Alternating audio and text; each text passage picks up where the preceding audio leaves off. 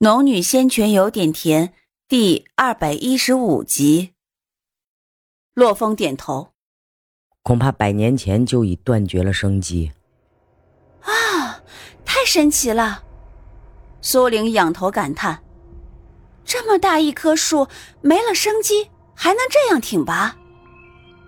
这时，阿木一也已经被解放了出来，他从赤金兽身上跳了下来。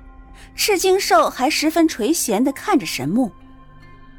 这是我巫族圣物神木，它能给我们巫族无穷的力量。阿姆一十分自豪的介绍着。苏玲不由感慨：虽然这些精灵对人类防备极强，但实际上十分善良且好骗，完全是涉世未深，不识人间险恶。只因为他们两人救了他。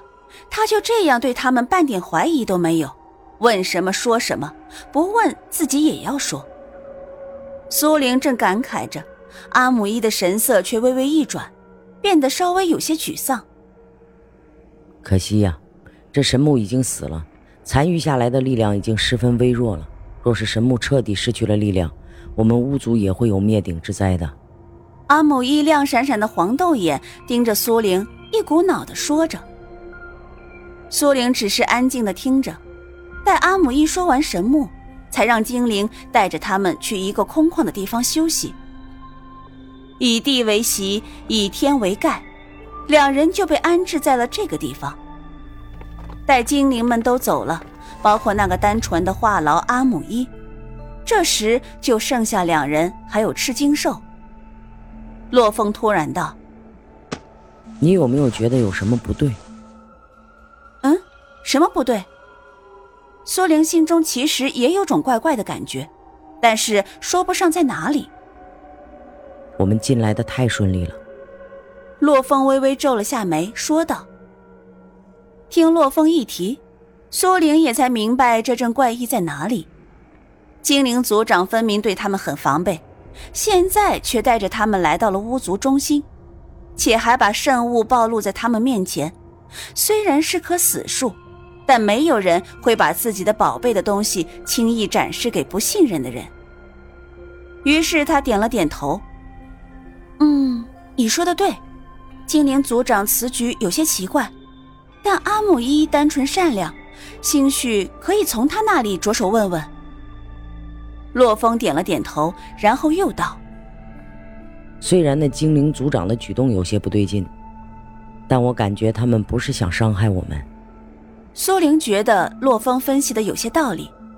一般来说，精灵老者如此做肯定是有所图谋。刚刚本来是要把两人撵走的，可是现在却把他们请到了这里。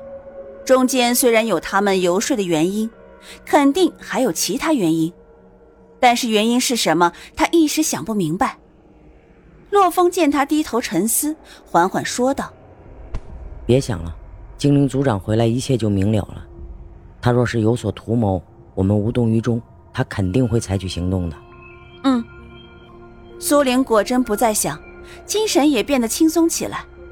他目光在这附近扫视，这里不同于瀑布外，到处是精灵的居所。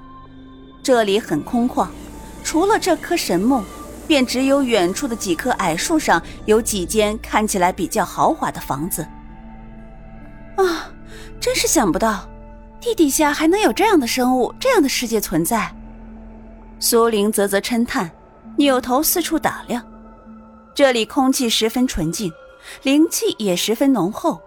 阳光洒落在树叶上、水面上，泛着莹莹的彩色的光，看起来让人整个心都会变得欢畅起来。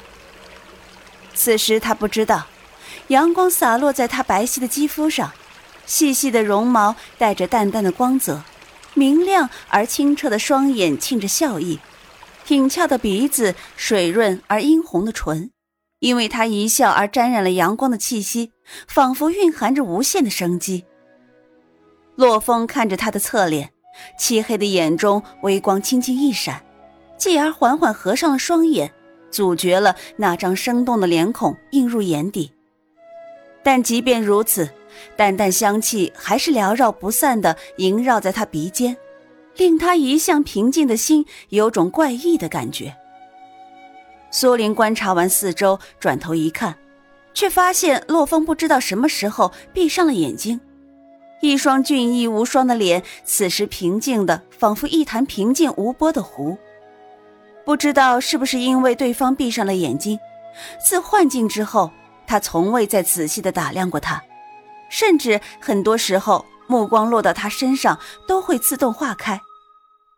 可是这一次，他却大胆地把目光投放在他的脸上，肆无忌惮地打量着，一面打量，一面心中暗叹：这男人就是个祸水啊，惹得修仙界不少女修想成为他的道侣。他不得不承认，这男人长得极好，但若是让他来选择的话，这样有能力、有魄力，还长得这么好看的男人，实在不适合居家呀。想着想着，他自己倒无声的笑了起来。怎么看一眼就联想到如此多的事情？正笑着，冷不防撞进一双漆黑如渊的眼中，他的笑容微微一滞，继而假作无事，转开视线。却在他转头的刹那，他没瞧见洛风的嘴角露出了一丝浅浅淡淡的笑容。周围的景致也因为他这一笑而黯然失色。继而他又闭上了眼睛，苏玲也靠着大树乘凉，手一下一下地捋着小白的毛发，小白则舒服地眯起了眼。两人都没有说话，各做各的事情。苏玲的心思从洛风身上转开，这一行本来只是跟着界外修士进入破坏他们的行动。可是如今连他们在什么地方都不知道，如此一来他就十分被动。时间缓缓流逝中，精灵族长带着一批人回来。苏玲看着一群小人越走越近，也没有动，反正坐着离他们更近。族长，你们有什么发现吗？人类，你说的不错，我想我也知道他们为什么而来，只是现在他们还不知其法。所以一直藏匿着身形。可惜以我现在的实力，已经无法将他们找出来了。苏玲听得模模糊糊的，转头看了一眼洛风，见他已经睁开了眼睛，此时正盯着精灵族长。族长，你有何需要我们帮忙的地方？洛风直截了当的话，让精灵族长微微一愣，然后目光从苏玲身上转到了洛风身上。聪明的人类，你猜的不错，我的确需要你们的帮助。若是你们肯伸手援助，将是我们巫族永远的朋友。原来如此，精灵族长刚刚临时改变主意，便是想让他们帮助巫族。可是他凭什么相信他们能帮忙？力所能及的，我们一定相帮。此前他也是打着这个旗号，试图取得精灵族长的信任的。精灵族长听他如此说，略微浑浊的目光落到了他的身上。听精灵说，你用了一种生命力旺盛的露水救了他，而洒落的水竟能让枯木回春。苏玲脸上略带惊讶，他用灵泉水救了他，没错。可是他不知道，无意中洒落的灵泉水竟然让枯树回春，且还让一群小精灵瞧见了。难怪。这精灵族长后来会改变主意，恐怕是离开那一会儿，听了族人的话，心中有些疑惑，然后在苏玲的一番言语下，又经阿母一证实，才有预谋的留下了他们。你说的不错，我的确拥有这样的东西，但是我如何能帮你们？他话刚说完，便陡然想到了什么。你，你是让我用灵泉水？救那棵神木，精灵族长立马点头。不错，人类，若你能救活神木，你就是我巫族的恩人。以后但凡有事情，我巫族一定全力以赴帮助你。若是能以灵泉水换来巫族的信任帮助，倒也不算亏本。可是，一来旁边有洛风在，二来这棵可是神木，且还这么高大。他不确信自己的灵泉水就一定起作用。洛风听到精灵族长和苏灵的对话，虽然心中有疑，却也没有出口相询，因为他知道这是他身上的秘密。反在精灵族长与他说到这里的时候，转身朝另一边走去。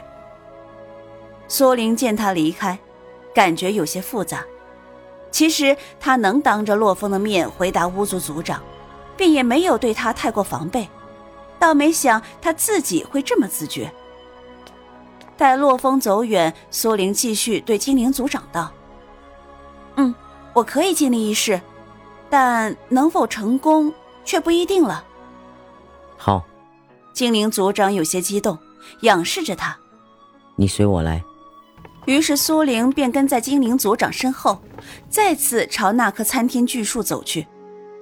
待走得近了，所有小精灵都睁大了眼睛，一动不动地盯着他。苏玲也略有些紧张，以前倒是种过各种灵草，也曾令枯木逢春，可是这棵树实在太大了，她没有把握能行。他缓缓从怀中摸出装着灵泉水的瓶子，就那些小矮人不过用了一滴，里面还剩下许多。可若是按之前的比例算，还是很不够的。他略略顿足，然后拔开装着灵泉水的盖子，缓缓走到树根处，先倒了几滴下去实验。待灵泉水进入枝干，竟然一点反应也无。